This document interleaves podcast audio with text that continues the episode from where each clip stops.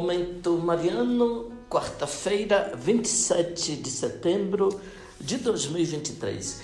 Querido irmão, querida irmã, que bom estarmos juntos para mais um momento mariano, que fala Dom Josafá Menezes da Silva, arcebispo metropolitano de Vitória da Conquista. Agradeço a sua companhia. Hoje, quarta-feira, 27 de setembro de 2023, nós celebramos hoje a festa de São Vicente de Paulo, presbítero, aqui a minha homenagem aos vicentinos e a todas as comunidades dedicadas ao grande sacerdote francês São Vicente de Paulo, o grande protetor dos pobres e extraordinário evangelizador.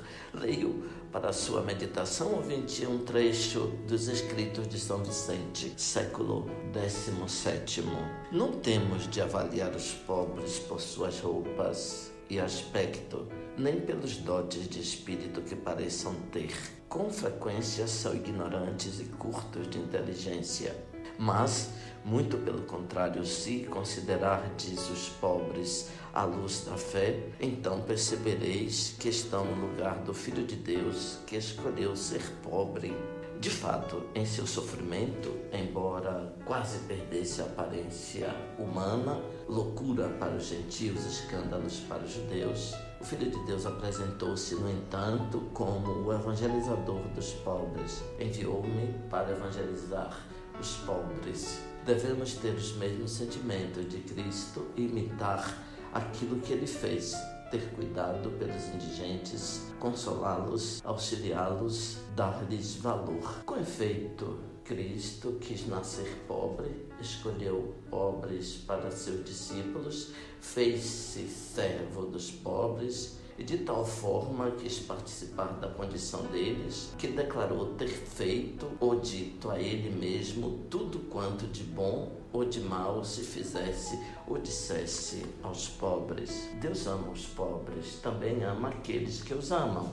Quando alguém tem um amigo, inclui na mesma estima aqueles que demonstram amizade ou prestam obsequio ao amigo. Por isto, Esperamos que, graças aos pobres, sejamos amados por Deus.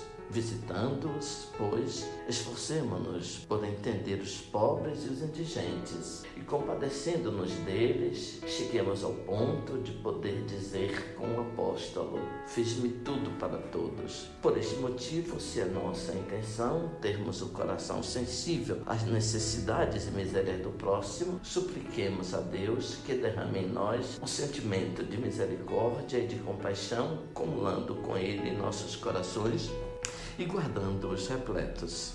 Deve-se preferir o serviço dos pobres a tudo mais e prestá-lo sem demora. Se na hora da oração for necessário dar remédio ou auxílio a algum pobre, ide tranquilos, oferecendo a Deus esta ação como se estivesseis em oração. Não vos perturbeis com angústia ou medo de estar pecando por causa do abandono da oração em favor do serviço dos pobres. Deus não é desprezado se por causa de Deus dele nos afastamos, quer dizer, interrompermos a obra de Deus para realizá-lo de outro modo. Abençoe-vos, Deus Todo-Poderoso, Pai, Filho Espírito Santo. Amém. Ouvinte, louvado seja nosso Senhor Jesus Cristo, para sempre seja louvado.